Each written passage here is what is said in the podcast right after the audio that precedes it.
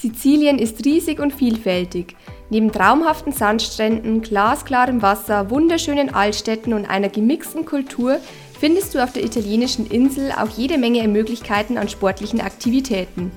In dieser Podcast-Folge erfährst du vor allem, was, wo und wie du die Highlights in und um Palermo findest. Travel Optimizer. Der Reisepodcast für Leute mit Job und ganz viel Fernweh. Die Welt ist zu schön, um zu Hause zu bleiben. Deshalb dreht sich ja alles ums Reisen und Abenteuer erleben. Hol dir hier von uns und unseren Gästen Tipps und Inspiration für deinen nächsten Urlaub. Nachreisen erlaubt. Servus zum zweiten Teil unserer Podcast-Folge über Sizilien. Bei mir sitzt immer noch die Silvia vom Reiseblog Abenteuerzeilen. Ich habe sie euch ja in der ersten Folge schon mal kurz vorgestellt. Falls ihr die Folge noch nicht gehört habt, dann hört da unbedingt mal rein. Wir erzählen euch dann nämlich auch die Fakten über Sizilien und was man im Norden Siziliens so alles erleben kann, vor allem um den Ätna herum.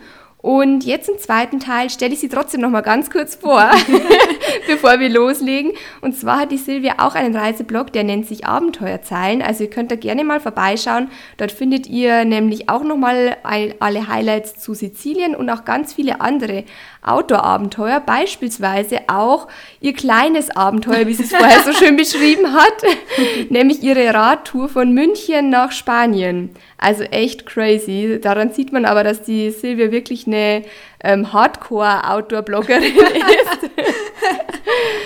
Umso schade ist es gewesen, dass sie den Ätna nicht besteigen hat können, ähm, weil da leider zu viel vulkanische Aktivität vorher war. Das hat sie aber schon im ersten Teil erzählt. Jetzt im zweiten Teil widmen wir uns nämlich dem Süden von Sizilien, nämlich Palermo und der Umgebung. Und dann würde ich sagen, legen wir auch gleich mal los. Wir sind ja stehen geblieben in Agrigento, das ist ja noch im Süden. Und jetzt seid ihr mit dem Zug weitergereist in den Norden. Vielleicht magst du da einfach gleich mal weiter erzählen, was ihr da alles erlebt habt. Ja, sehr gerne. Also wir sind von Agrigento mit dem Zug erstmal quer durch die ganze Insel, bis wir dann in Cefalo angekommen sind. Da haben wir dann nochmal eine Nacht verbracht. Kurze Zwischenfrage, wie lange dauert die Zugfahrt jetzt komplett durchs Land? Also vom südlichen Agrigento einmal durch bis zum Norden nach Cefalo dauert es ungefähr zwei Stunden. Okay. Also das ist relativ überschaubar. Ja, ja. Cefalo ist vor allem ein beliebter Badeort. Als wir da waren, war es noch ein bisschen kühl dafür. Aber wir hatten zumindest die Möglichkeit, am Strand entlang zu spazieren. Und da möchte ich euch auch von meinem persönlichen Highlight noch mal kurz was erzählen.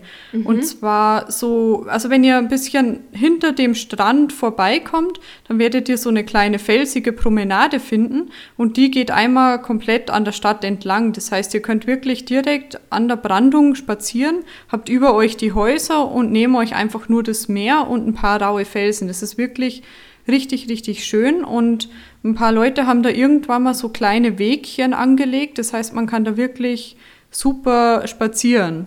Okay, hört sich echt traumhaft an. es ist auch wirklich traumhaft. Also Cefalo ist auch einer meiner Lieblingsorte. Man kann da baden, wenn das Wetter passt. Man hat sehr, eine sehr schöne kleine Altstadt. Und es gibt auch dann noch die Möglichkeit, auf den Berg zu steigen, der da daneben ist. Der ist nämlich ganze 268 Meter hoch.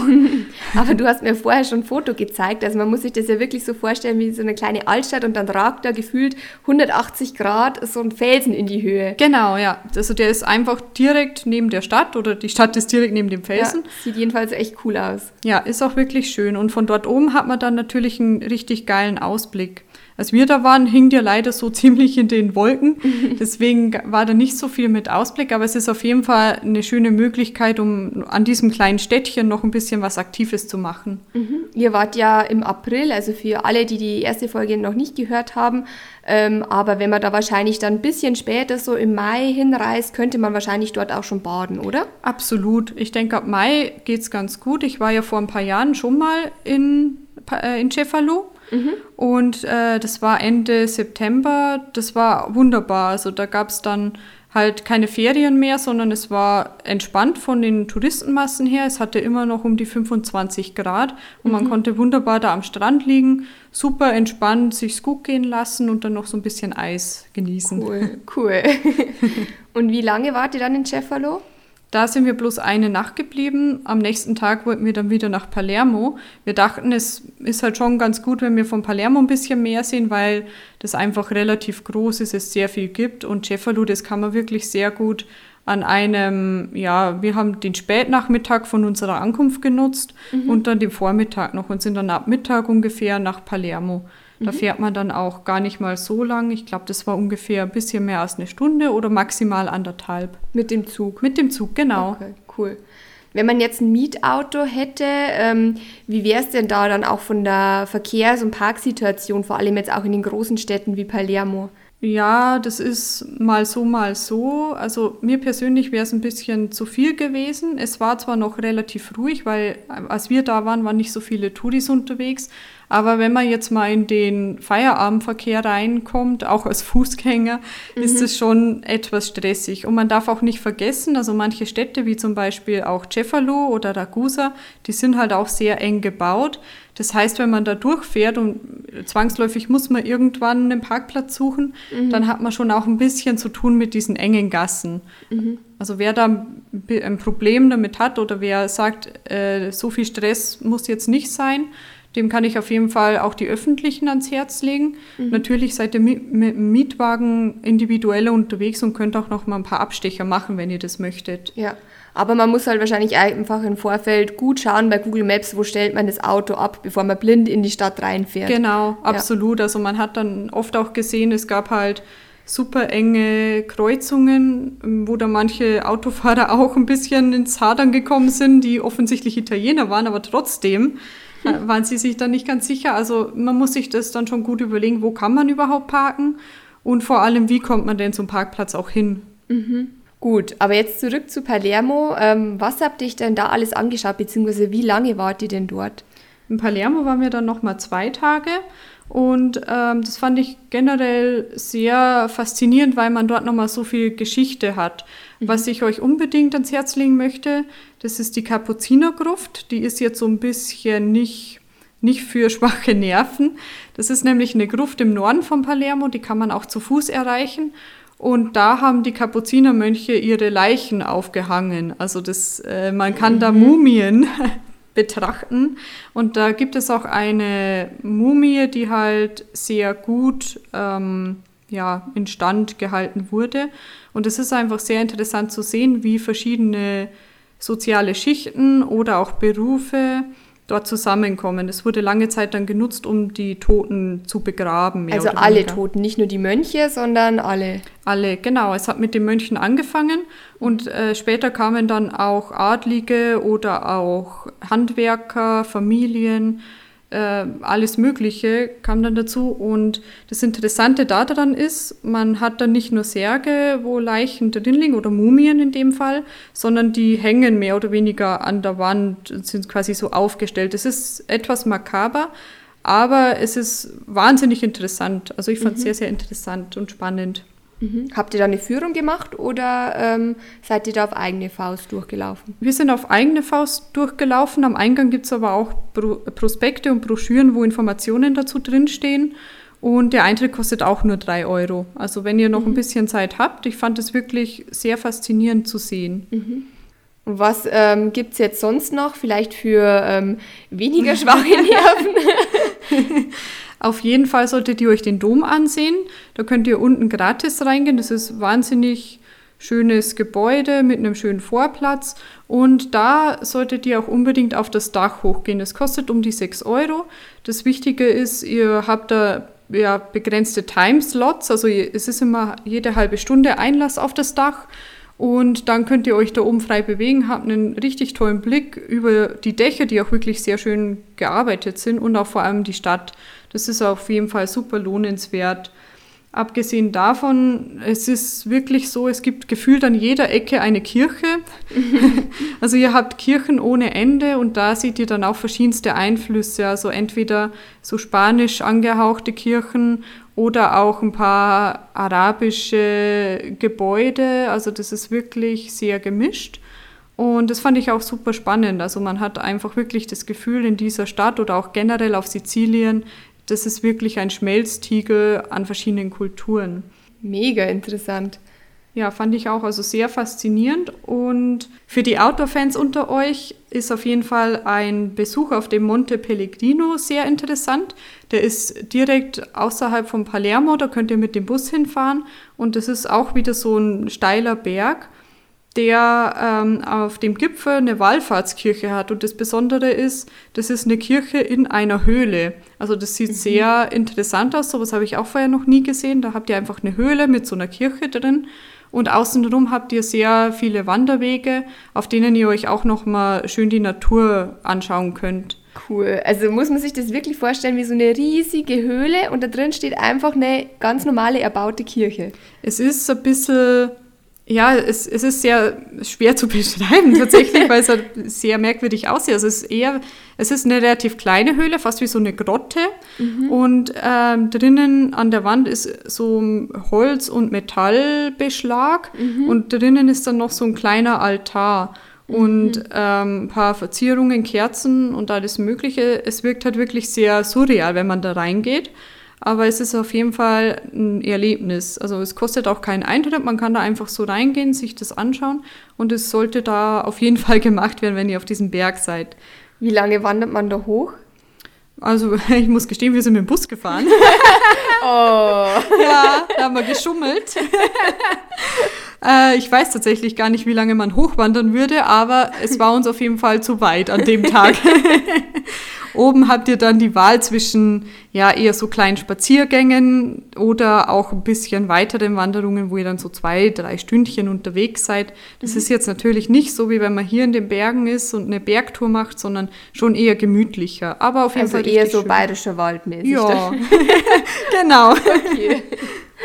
Ja, wenn ihr noch mehr Zeit habt, mhm. dann könnt ihr noch vom Palermo aus wunderbar weiterfahren nach Mondello. Das lohnt sich auch da, so einen Tagestrip hinzumachen. Und das ist quasi der Ort, an dem auch die Leute aus Palermo baden gehen. Denn Palermo selber hat keinen Strand. Es gibt zwar einen Hafen und auch Meer, was ihr euch anschauen könnt, aber keinen Badestrand.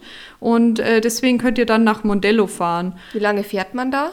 Da könnt ihr mit dem Bus hinfahren, das dauert nicht lange, eine Viertelstunde oder so. Okay. Ich bin damals mal, mit, als ich schon mal dort war, mit dem Fahrrad hingefahren, habe ich mir eins ausgeliehen. Das war auch sehr, sehr cool, weil es geht die ganze Zeit nur bergab. Mhm. Rückzug ist natürlich ein bisschen anstrengender, aber man fährt dann entlang von der Autobahn an Kakteen entlang und hat dann ganz zum Schluss das Meer mit mhm. einem richtig schönen Sandstrand. Und wenn wir schon bei Stränden sind, ein weiterer Tagestrip von Palermo aus wäre dann noch Trapani. Falls ihr dann quasi noch einen Tag zur Verfügung habt, dann könnt ihr mit dem Bus nach Trapani fahren. Das dauert, glaube ich, so zwei Stunden ungefähr. Und dort findet ihr dann auch einen richtig schönen weißen Sandstrand und super spannend auch ein paar arabisch anmutende Gebäude. Also da sieht man halt die arabischen Einflüsse sehr deutlich. Und wenn ihr schon dort seid, dann solltet ihr unbedingt auch das Couscous probieren.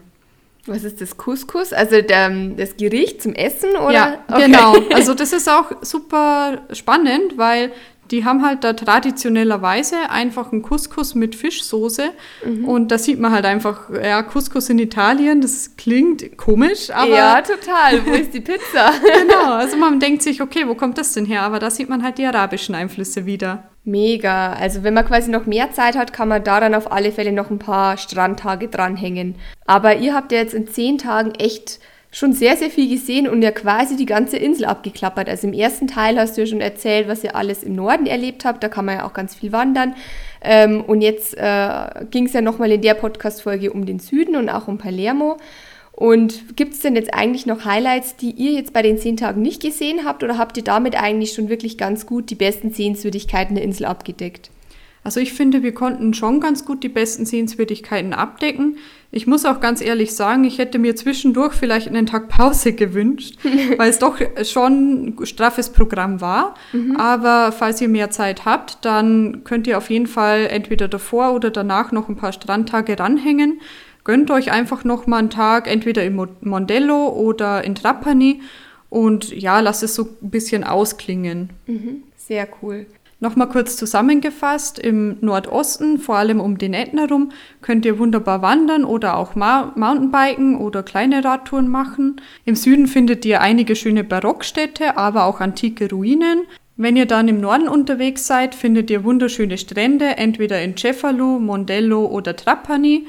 Und in Palermo habt ihr nochmal wirklich einen Schmelztiegel an Geschichte und vor allem auch gutes Essen. Aber das gibt es auch überall auf der Insel. Aber gutes Stichwort. Hast du denn noch ein paar Essenstipps, also was man unbedingt probiert haben sollte, außer Pizza? Absolut. Also es heißt ja nicht umsonst, im Süden Italiens gibt es das allerbeste Essen und das kann ich nur bestätigen. Ihr könnt zum Beispiel verschiedenste Eissorten mit Mandel oder Pistazie oder auch Zitrone probieren. Und das Interessante ist, auf Sizilien wird das Eis nicht nur aus der Waffe, sondern auch aus dem Brioche gegessen, also aus so einem Milchbrötchen. Klingt komisch, schmeckt aber schon richtig gut. Das habe ich tatsächlich noch nie gesehen oder probiert. Es, ich habe es bisher auch nur dort gesehen. Es sieht auch sehr merkwürdig aus, weil du bekommst Aha. halt einfach so eine Semmel mit ja. Eis drin und einem kleinen Löffel. Und dann kannst du das Eis rauslöffeln. Und das richtig Gute ist, die Semmel saugt sich mit Eis voll und mm. dann kannst du die danach noch essen. Richtig gut. Okay, stelle ich mir auch echt gut vor. War es auch. Ja, abgesehen davon äh, gibt es dann viel mit Fenchel oder auch mit Kapern und Orangen gibt es auch viel. Oder auch ähm, etwas, das heißt Pasta con Sade oder so. da, das ist Pasta mit Sardinen, das ist auch sehr berühmt. Mhm. Und ähm, ja, also vor allem Zitrusfrüchte werden ja teilweise dann auch dort angebaut, Pistazien und Mandeln. Das sind so diese Hauptsachen, um die sich dort eigentlich alles dreht. Wenn man jetzt essen geht in einem Restaurant, was zahlt man da für ein Gericht ungefähr? Sind es deutsche Preise oder günstiger, teurer? Es ist ein bisschen günstiger, aber man darf sich jetzt auch nicht zu viel erhoffen. Es gibt dann oft auch ähm, ein Menü Touristico. Da bekommt man dann Vorspeise, Hauptspeise und irgendein Dessert für einen gekoppelten Preis. Da ist aber auch ganz wichtig, die Einheimischen bestellen das eigentlich meistens gar nicht, deswegen heißt es auch Touristenmenü. aber meistens äh, geht man halt rein, holt sich eine Pizza oder auch ähm, Pasta und mit einem Kaffee dann dazu, das reicht am meisten. Also man ist dann doch schon günstiger dran, als wenn man hierzulande essen gehen würde. Mhm, weil man sich quasi die Getränke auch spart, oder? Genau, mhm. das geht auch. Und sehr wichtig noch, es gibt ähm, noch äh, Arancini und auch anderes Streetfood. Also das sind diese Arancini, das sind ähm, gebratene Reisbällchen mit verschiedensten Füllungen. Das kommt auch aus dem arabischen Raum und ist auch eines von diesen ganz tollen Streetfood-Angeboten, die es auf Sizilien gibt. Also es findet an jeder Ecke irgendwas, was ihr euch mitnehmen könnt und unterwegs essen könnt. Es ist zwar meistens sehr, sehr fettig, aber schmeckt wahnsinnig gut. gut, für zehn Tage oder im Urlaub geht es schon immer. Ja, absolut. Also ich habe auch unendlich viel gegessen. sehr cool. Ja, hört sich auf alle Fälle mega gut an. Also mir hast du auf alle Fälle Lust gemacht, auch mal nach Sizilien zu reisen. Vor allem die Wanderung auf den Ätna steht bei mir jetzt ganz weit oben. Sehr, sehr cool. Vielleicht dann ganz am Ende wie immer noch die Optimizer-Tipps. Vielleicht kannst du nochmal zusammenfassen, was du unseren Zuhörern hier rätst, wenn man nach Palermo reist. Ähm, zum einen, wenn ihr im Restaurant seid und wenn ihr zu zweit unterwegs seid, habt ihr schon mal ganz gut, weil es gibt dann oft auch Platten für zwei. Vor allem, wenn ihr was Fischmäßiges möchtet, dann könnt ihr das oft wählen. Es wird für Einzelpersonen manchmal gar nicht angeboten. Und wenn ihr euch dann noch einen Wein gönnen wollt, nehmt am besten einfach immer den Hauswein. Der war bisher immer gut, wenn wir den hatten und kostet auch wirklich so gut wie gar nichts.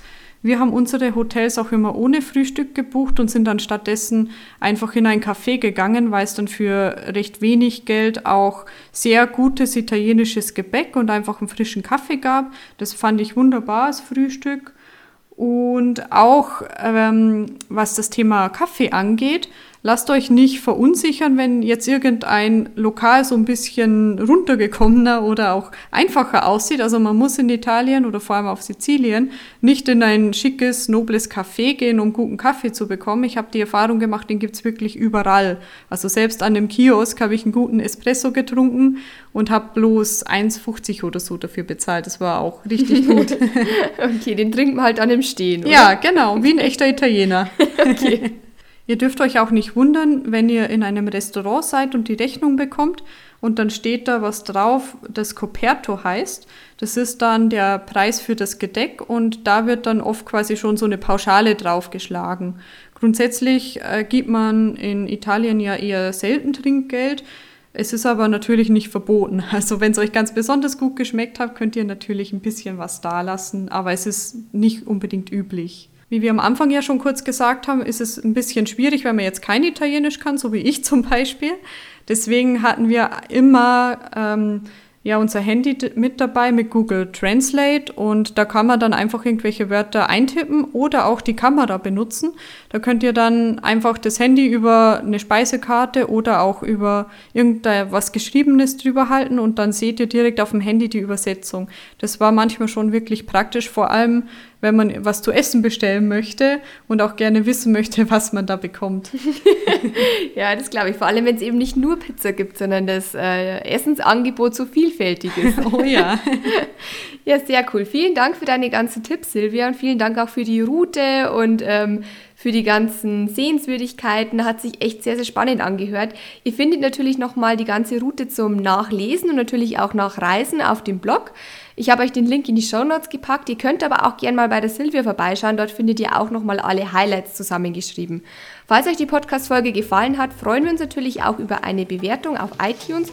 Ansonsten vielen Dank fürs Zuhören und dir lieben Dank fürs Erzählen, Silvia. Und am Ende kann ich eigentlich nur noch sagen, ciao, ciao, oder? So sagt man das doch auf Italienisch. so oder so ähnlich.